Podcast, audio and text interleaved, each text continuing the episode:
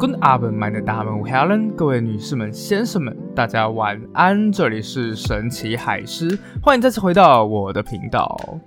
嗨，大家又一个礼拜没见面啦。那在这个礼拜，大家过得如何呢？是不是因为选举焦虑的睡不着呢？好了，其实有的时候我也是这样想，哎，为什么都已经快要到选举这个决定台湾命运攸关的时刻了，我却还在这边录一九四三年的东西啊？不过其实也不用这个样子，焦虑归焦虑，生活还是继续要过的。我们只要做好该做的事情就可以了。那我们就继续开始我们的故事吧。上次我们说到哪里呢？说到一九四三年，一对叫做苏菲·肖尔还有汉斯·肖尔的兄妹，然后两个人在德国南部的一个大城叫做慕尼黑，开始散发出了自己的传单。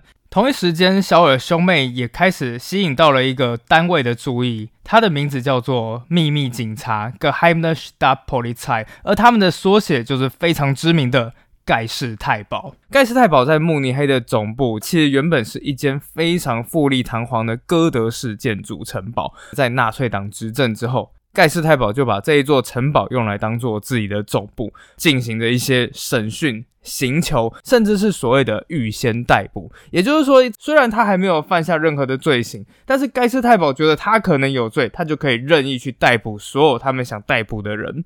而也就是在这一栋富丽堂皇的城堡里面，一位叫做莫尔的刑事组组长，却在自己的办公室里面抓着头发一筹莫展的，因为眼前的情况非常的棘手。事实上啊，早就在半年前，也就是一九四二年的夏天。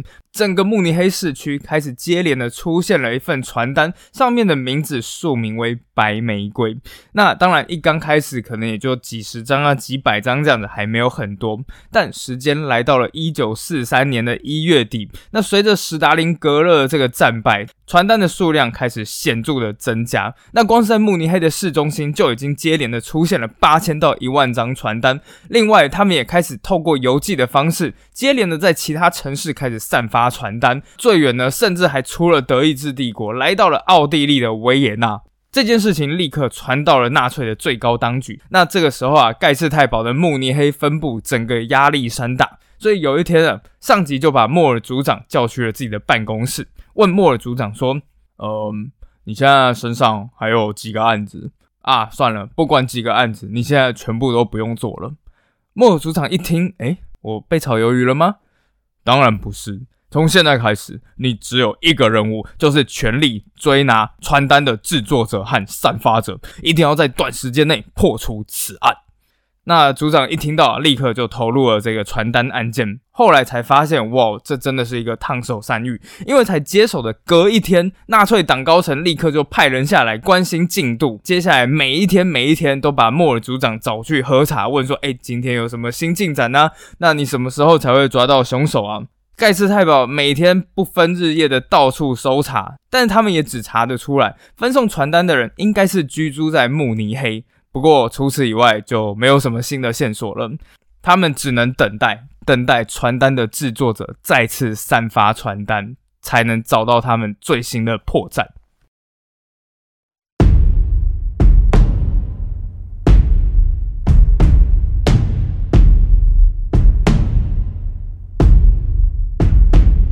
那时间啊，就来到了二月十八日的这一天。这一天，整个德国的北部和南部同一时间发生了一件大事。到底在北方的柏林发生了什么事情呢？对纳粹党高层来讲，这是一个扭转整个战争的关键日子。原来啊，自从史达林格勒打输了之后，不只是德国民间开始士气遭到打击，甚至连纳粹高层，像是希特勒本人都开始动摇了，心想说：“哎，我们会不会就是打输这一场战争啊之类的？”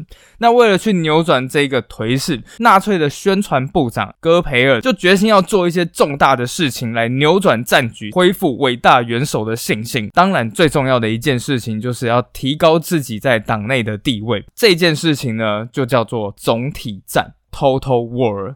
哎，什么叫做总体战呢？事实上啊，很多人都以为只要两国一打仗，隔一天是不是所有的男的都上战场，所有的女的都进工厂？事实上并不是这个样子。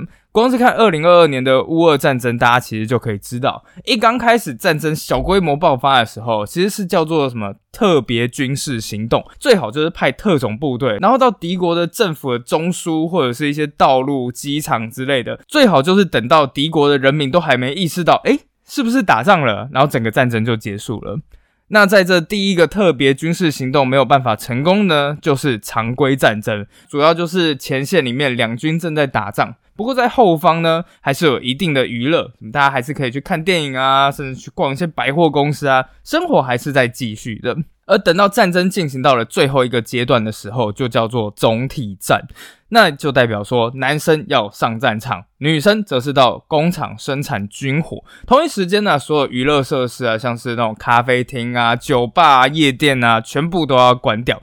简单来说，这个时候全体国民从上到下，唯一的目标就只有一件事情，叫做打赢战争。不过，要让人民进行如此大的牺牲，一定要有一个非常庞大的造势和宣传活动。所以，来到了二月十八日这一天呢，戈培尔准备在柏林发表一场演讲。那先前啊，我们大家都说纳粹的宣传是非常厉害的。接下来，我们就来看看当时的纳粹到底是多么煽动人心啊！首先啊，这一场宣传造势呢，办在柏林的一个地方叫做体育宫，这是一个非常非常大的体育馆场，整个空间可以容纳的大概就是一万四千人到一万五千人，就跟台北的小巨蛋差不多。在演讲开始之前呢，讲台上面已经写着一个巨型的横幅：“总体战争就是最短的战争。”同一时间，整个精心挑选的一万五千名听众也已经在台下引颈期待。戈培尔走上台，他此生中最著名的一场演讲叫做体育宫演讲，开始了。首先啊，戈培尔一刚开始就开宗明义讲到：“史达林格勒，我们战败了。”所有人一听到之后，立刻吸了一口凉气。因为这是有史以来第一次有纳粹高层承认二次世界大战开始不利于德国了。戈培尔就继续开始讲说，而现在整个德意志民族已经来到了最生死攸关的时刻，在史达林格勒战役的最后，我们前线英勇的战士最后一次透过无线电将他们的声音传达给全国人民，而也许这是他们人生中最后一次和我们一起唱着国歌。我们将永远记得史达林格勒的英雄。接下来，整个演讲持续了一个小时，越来越迎向了高潮。戈培尔接连向观众提出了十个问题。我问你们：你们是否相信元首？相信德国人民最终会获得全面的胜利？我问你们：你们是不是愿意接受最沉重的个人负担，决心跟随元首，风雨同舟，渡过难关？戈培尔每问一个问题，台下的听众就像是安排好似的，哎，事实上也的确是安排好的啦。一次比一次大声的说呀呀，一次比一次大声，一次比一次坚定。整个会场旗帜和横幅飞扬，同一时间各种口号此起彼伏。终于啊，群众的情绪来到了最高点，而现在就是提出最后一个问题的时候了。戈培尔锐利的目光扫过全场，声音同一时间也开始哽咽。我问你们：你们想要总体战吗？Ich frage euch, wollt ihr den totalen Krieg？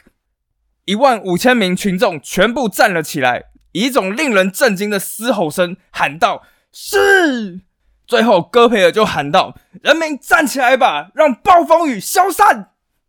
哎，事实上就这么刚好，当。戈培尔在柏林宣告总体战的同一天，在德国南边的大城慕尼黑，汉斯·肖尔和苏菲·肖尔提着一个大大的行李箱抵达了慕尼黑大学。肖尔兄妹很快的从行李箱里面拿出传单，一叠一叠的放在地上。而随着下课铃声响起，当时苏菲·肖尔就正在三楼，一把就将传单朝着一楼大厅撒了下去。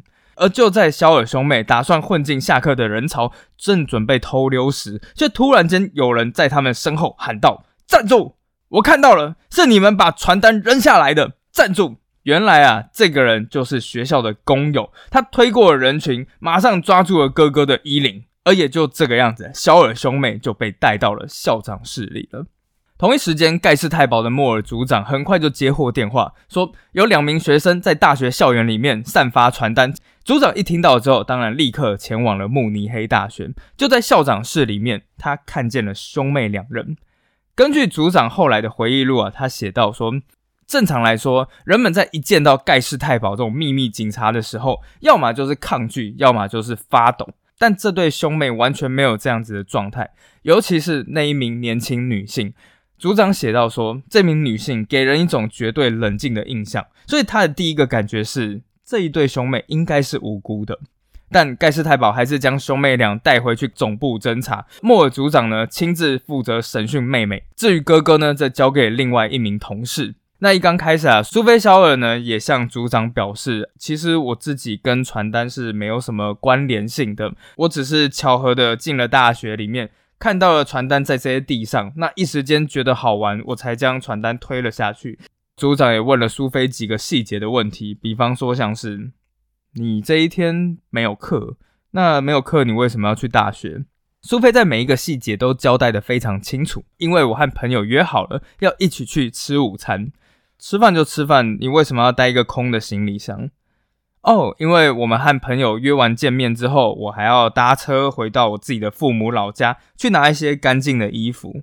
组长一一的用铅笔把它记在纸上，而同一时间的侦讯哥哥的同事也传来了报告，说他也不觉得哥哥有问题，所以兄妹应该是与传单案件无关。所以啊，盖世太保就准备将兄妹释放，但就在释放的前一刻，一项资讯传来，瞬间让案情发生了一百八十度的大转变。哎，到底发生了什么事情呢？大家都知道，德国是一个很谨慎的民族，所以为了以防万一，盖世太保还是搜查了肖尔他们兄妹的住处。不搜查还好，当他们一走进哥哥汉斯肖尔的房间里的时候，盖世太保整个傻住了。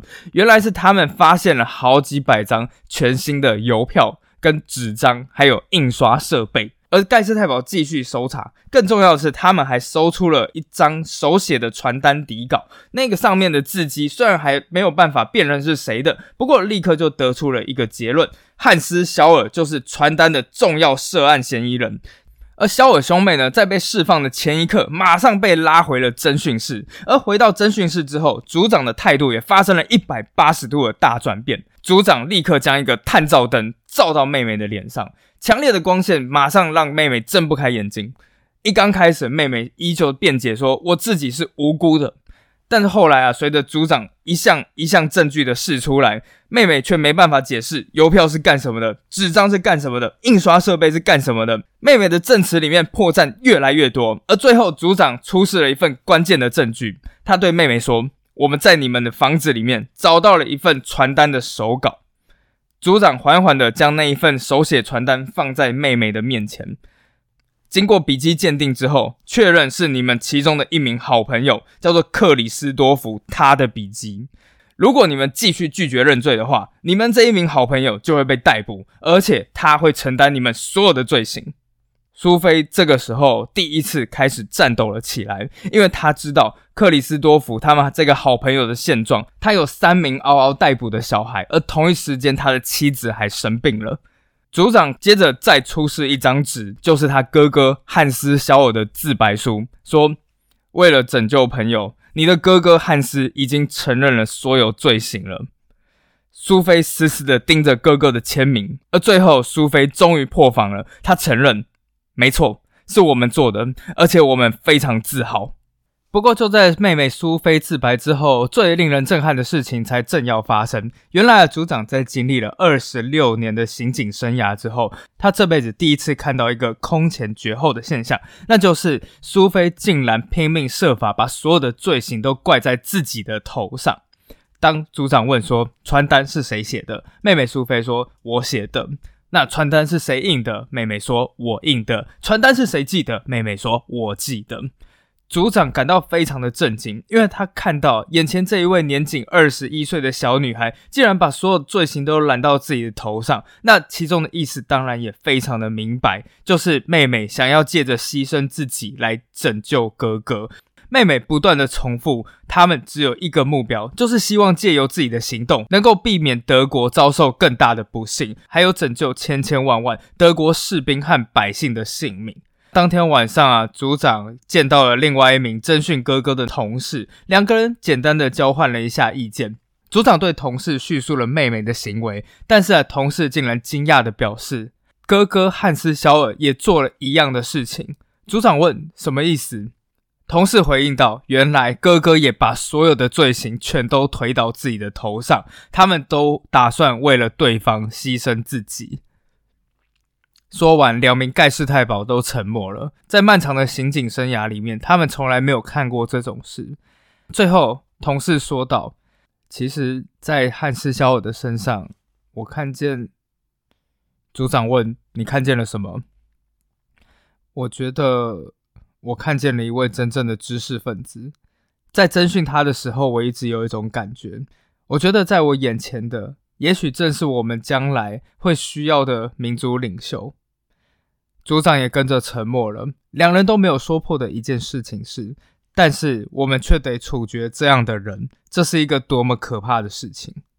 来自上级的压力越来越大。组长这个时候心想说：“即使哥哥已经确定完蛋了，但至少要拯救妹妹苏菲肖尔。”因此，在隔天早上，组长又做出了一个非常不寻常的事件：苏菲肖尔再次被带到组长的办公室。组长先是倒了一杯咖啡给苏菲，接着尝试要感化苏菲，说。你们虽然理念是错误的，但至少你们用的是和平的手段。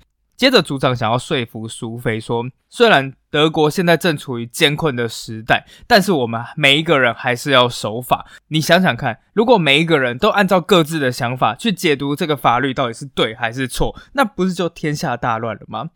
组长说了这么多，就是为了要说服苏菲去签署一份声明，搞不好苏菲就能够拯救自己。苏菲看了一下那一份声明，说：“事实上，我和我哥哥的意识形态并不一样，我只不过是听信了自己哥哥的说法，然后做出了自以为正确的事情，完全没有考虑到自己的行为带来什么可怕的后果。”苏菲想当然了，立刻就拒绝了这样子的签字。时间已经快要来不及了。组长说：“为什么不签这一份声明？可以拯救你。”但是苏菲说：“我完全不是只是因为相信哥哥才做下这件事情的。我知道我自己的行为会为我自己带来什么后果。”组长最后一次的问苏菲：“你们为什么要为了这样错误的理念冒这么大的风险？”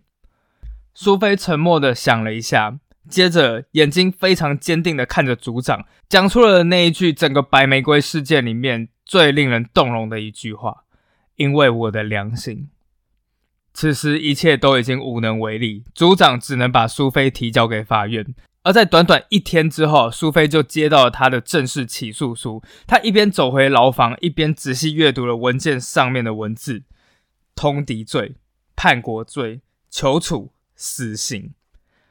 苏菲的双手开始颤抖，在牢房里面，她走到窗户前面，看见着窗外的鸟语花香。她甚至能够看见外面的人，在这个阳光旖旎的日子里面，穿着最好的衣服，漫步走过，享受着美好的天气。苏菲轻轻的叹了一口气，多么美好的日子，但我却得走了。四十八小时之后，肖尔兄妹被带离监狱。而在苏菲离开之后，他的狱友发现他把起诉书放在自己的房间里面，而在起诉书的背面里面，苏菲只留下了一个字 “Freiheit”，自由。兄妹俩就被押到慕尼黑的司法大楼。当他们走进法庭的时候，所有的旁听席全部都坐满了，想当然尔，里面全部都是被安排好的人员，包括来自盖世太保、纳粹党的高层。后排呢，则是精心挑选的学生代表团。法庭原本一片嘈杂声，而突然间，法庭响起一阵骚动，所有人像是触电似的从椅子上弹跳起来。这代表一件事情：审判长弗莱斯勒进来了。他在当时的职称叫做人民法院院长，但事实上，他虽然叫做人民法院，事实上根本就不是法院。弗莱斯勒法官有非常多的称号，包括叫做希特勒走狗，还有司法杀人犯。简单来讲，就是透过司法来处决所有纳粹党不想要的人。因此这场审判也不是审判，从头到尾这就是一场道道地地的作秀。整个法庭上面，不管你有多少辩护律师啊，或者什么都没有用，因为律师根本不能讲话。另外，法官还会在审判过程里面极度贬低被告，而中间的每一个流程都会被仔细的记录下来，将来作为纳粹党的宣传材料。弗莱斯勒法官身穿一袭鲜艳的猩红色长袍，走进了法庭。他举起右手，整个大厅里面所有人也跟着举起右手，一起大喊：“希特勒万岁！”早上十点，帝国大审判正式开始。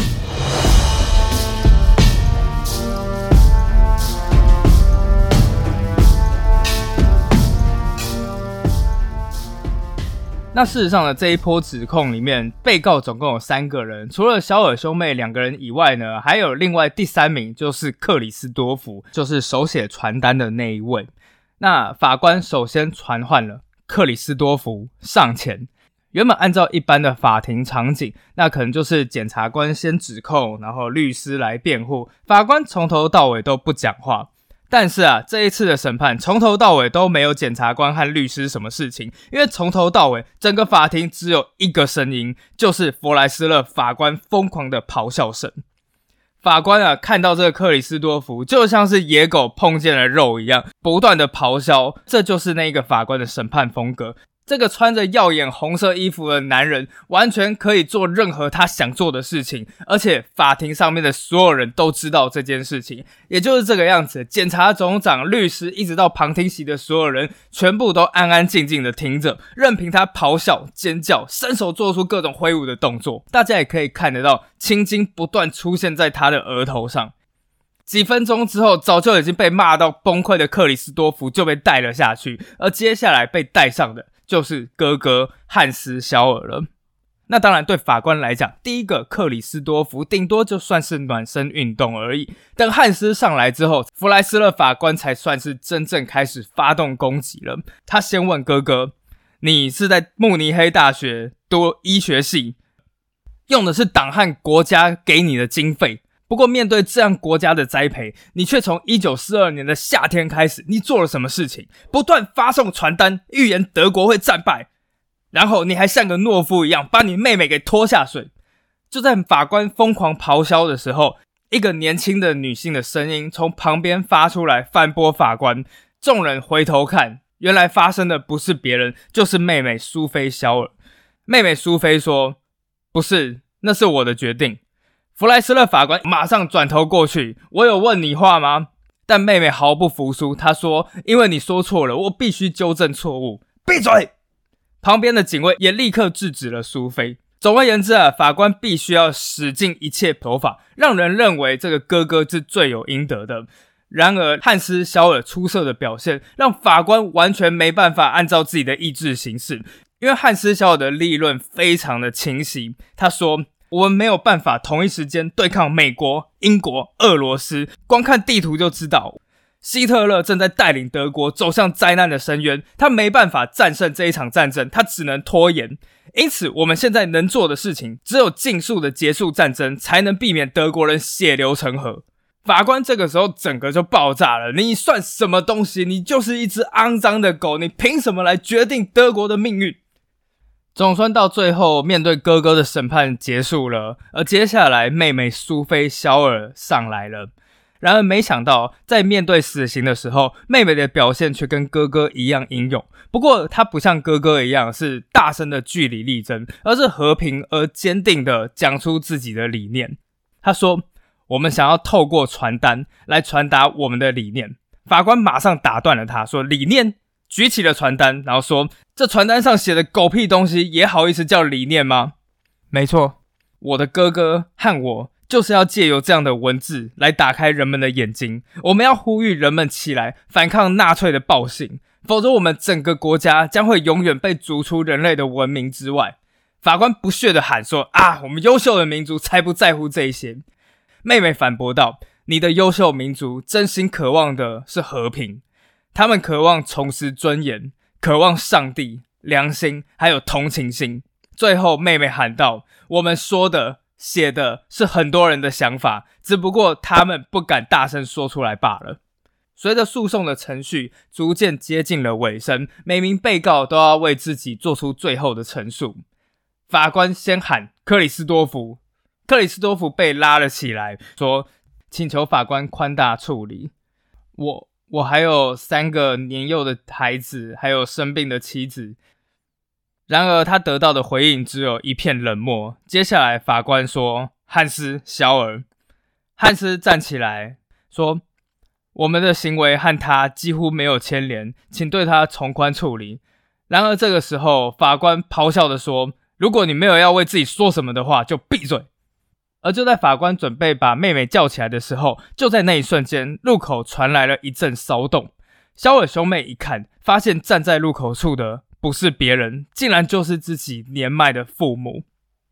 事实上，纳粹党官方从来都没有正式的通知肖尔父母，他们是透过朋友辗转得知的。也因为这个样子，年迈的父母今天一早就搭火车来到了慕尼黑。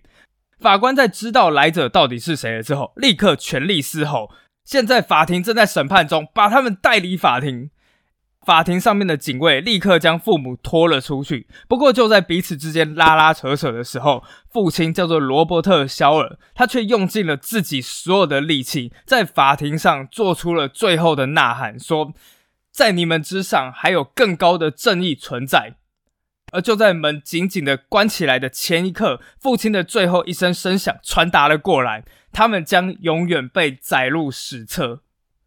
好不容易等到骚动平息了下来，法官继续：“苏菲肖尔，苏菲肖尔就回到说，你很快就会站在和我们一样的审判台上了。”时间来到了中午十二点四十五分，法官宣判，早就已经在柏林就已经决定好的判决。最高等级的死刑斩首，用的还是一个非常知名的东西，叫做断头台。三人随即被送往慕尼黑南边的一座监狱。理论上来讲，在被宣判死刑之后，犯人应该还可以活九十九天才会被执行死刑。但是肖尔兄妹不一样，一切发生的非常快，快到不可思议。他们只有四个小时。而在这四个小时里面，肖尔兄妹的父母也匆匆忙忙的赶到了监狱。照道理来讲，其实死刑犯是没有权利会见家人的。不过，这里面的狱警既不是纳粹党，也不是秘密警察，监狱人员做出了监狱有史以来第一次，或许也是最后一次的违规行为，就是让肖尔兄妹会见他们的父母。当他们一家团聚的时候，他的父亲张开双臂，紧紧的抱住了他们。并且再次的说了一次：“你们将会载入史册，这个世界上还有正义存在。”很快的，兄妹就被带走了。接着，狱方又请来了一名牧师，为兄妹俩领受最后的圣餐。这个牧师其实原本也不认同纳粹党。正当他想着要怎么样去安慰这一对兄妹的时候，反而是哥哥汉斯·小尔先提出了请求：“请你为我宣读圣经里面的两段经文。”分别是《哥林多前书》第十三章，还有诗篇第九十篇。接着，就在他们虔诚的祈祷下，牧师做出了最后的讲道：“你们舍弃的生命将可以为许多人发出警讯，避免这样的疯狂再继续下去。要记得，曾经有那么一个人，为了要拯救全人类，他像罪犯一样被钉在十字架上，他就是主耶稣。”他为了我们而死亡，他舍弃自己的生命，就为我们开启通往永恒的大门。最后，牧师打开了《哥林多前书》，缓缓的念出里面那最知名的段落：“爱是恒久忍耐，又有恩慈，不轻易发怒，也不计算人的恶。”时间来到了下午四点，三个人被带往一个庭院的门口。就在他们即将抵达之前，警卫突然间再次的违规了。他对三个人说：“来，一起抽一根烟吧。”警卫为他们点起了烟，接着跟着短暂的离开了一下下。三个人就这样平静的享受起他们人生中的最后一支烟。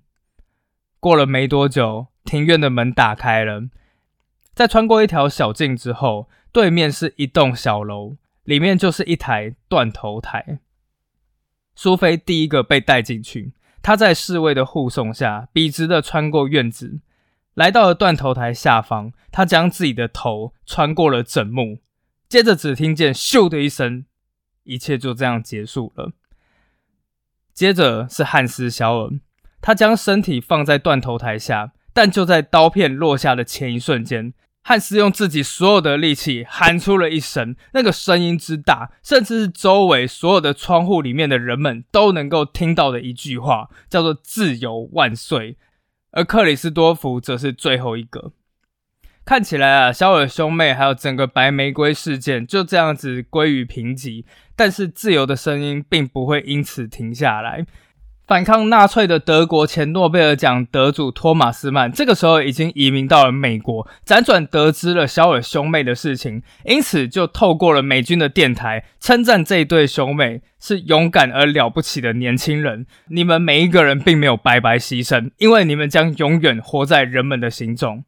同一时间，在白玫瑰开始之前，他们希望能够将自己的话印成传单，用飞机撒遍德意志的每一个角落。而事实上，他们这个愿望也真的达成了。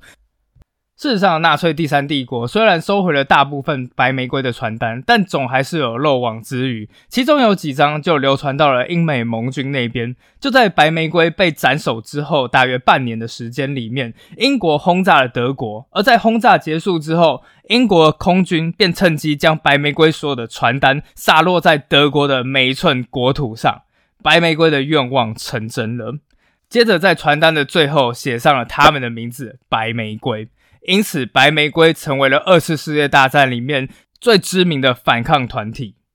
好的，那故事也就差不多到这边告一段落了。事实上啊，整个白玫瑰事件，包括那部电影叫做《帝国大审判》，感人的桥段其实是非常的多了，包括苏菲·肖尔在法庭上面的那一些证词。但是我自己个人觉得最感动的，其实还是肖尔兄妹的父母冲进法庭的时候，接下来就讲了那一句。在你们之上还有更高的法庭存在，就叫做历史。事实上，我一直觉得这就是我们历史系里面想做的事情。常常我们历史系都一直被问一个问题：你们为什么要这么认真的去找到这种真实的历史？又没有什么人会在乎。但事实上，在历史上很多不公不义的时代里面，有许多的反抗者遭受了不白之冤，就这样子被消失掉了。而在消失的前一刻，他们也许会对着天空大喊道：“说历史终将会还我们一个清白。”这也就是为什么我们在做历史系的时候，我们一直都有一种感觉，我们仿佛跟前人签下了一个无形的契约。你们曾经牺牲了生命来换得你们内心中的道义。而我们历史系的人们，就是要尽全力把这个真相呈现给世人，让后人去记得、凭吊，甚至是到最后还你们一个清白。那整个故事就到这边结束了。下个礼拜呢，我要放自己一个礼拜，因为大家都知道下个礼拜就是要投票了嘛。那我们就一起来关注这一个决定历史的小小时刻吧。好，那我们就两个礼拜后见啦，拜拜。